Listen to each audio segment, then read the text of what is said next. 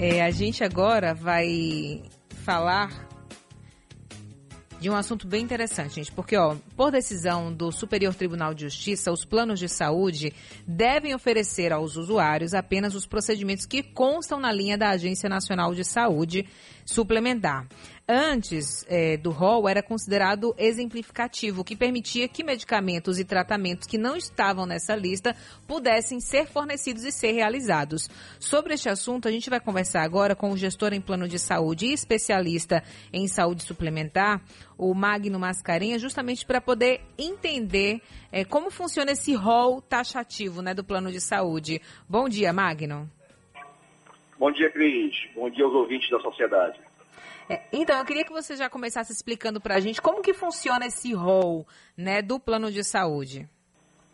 Tá, então primeiro esclarecer para a sociedade como um todo que, na verdade, o rol ele sempre foi, desde a criação dele no, no ano de 98, através da Lei 9.656, que regulamentou o sistema suplementar no Brasil, ele sempre foi taxativo, tá?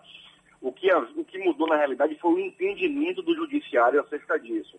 Então, a ANS, em cima dessa lei, ela sempre preconizou os atendimentos que seriam obrigatórios de cobertura para as operadoras, para que os beneficiários tivessem conhecimento de tudo aquilo que eles estavam contratando no ato da celebração dos contratos junto aos, seus planos de saúde. Eh, por várias vezes durante esse tempo, de lá para cá, o judiciário vem mudando o entendimento com relação a isso, autorizando por muitas vezes procedimentos que não estavam listados no rol taxativo. E isso agora mudou com essa última, essa última decisão do STJ.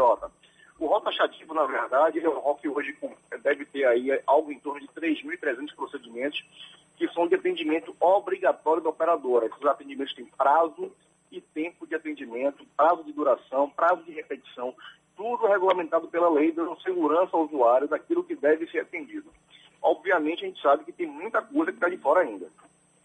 É, por exemplo, é, Magno, é, questões relacionadas muitas vezes à, à, saúde, mas que de certa forma envolvem estética, né? É, eu já vi muitos casos de pessoas terem dificuldade, por exemplo, para fazer uma bariátrica, para depois é, retirar aquela pele que fica, porque é considerada estética inclusive. É, como que fica situações como essa, né? É, tem que estar tá na lista? Como que funciona isso?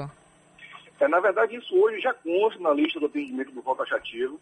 É, esses procedimentos estão ligados à recuperação em saúde. Mesmo sendo procedimentos estéticos, alguns deles são aprovados de acordo com o segmento de um DUT, que é, que é uma regra básica que o beneficiário deve seguir para ter o atendimento e liberação. Então, por exemplo, bariátrica, ele precisaria, precisaria, passar por um tratamento convencional primeiro, ser comprovado que esse tratamento não, não teve eficácia, para daí sim partir para uma abordagem cirúrgica. É, e agora eu fico me perguntando como que, que isso pode impactar na vida das pessoas. Essa lista, por exemplo, ela fica disponível em, é, em algum site ou vem diretamente, é, fornecida diretamente pelo plano de saúde? Como que isso funciona? Ela deve ser fornecida obrigatoriamente pelos planos de saúde no ato da contratação, Cris. Pode também ser buscada na internet através do site da ANS, no www.ans.gov.br. Essa lista é de domínio público. É, sempre as inclusões na lista de novos procedimentos. Eu acho que a grande briga que a gente deve ter agora, no bom sentido, é da inclusão de novas tecnologias e terapias que não estão inclusas, a respeito, por exemplo, das novos, dos novos tratamentos para autistas que não estão inclusos no, no, no, rol, de, no rol taxativo, para que isso seja inclusivo e obrigatório para as operadoras, porque dessa forma os beneficiários que estão aí, nesse momento desassistidos por essas terapias, teriam obrigatoriamente seus contratos cumpridos. É, agora sim, é, falando ainda em saúde, né? É, planos odontológicos, por exemplo.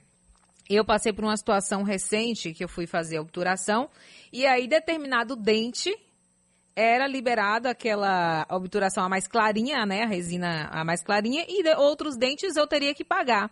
Então, assim, fica um pouco confuso, né, para quem é o, o segurar, digamos assim, né, o paciente, fica confuso, né, a gente nunca sabe qual pode, qual que não pode, e isso complica um pouco, né, confunde um pouco a nossa cabeça, né?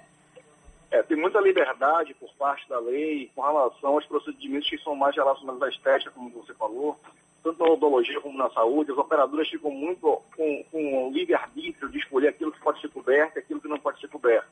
Né?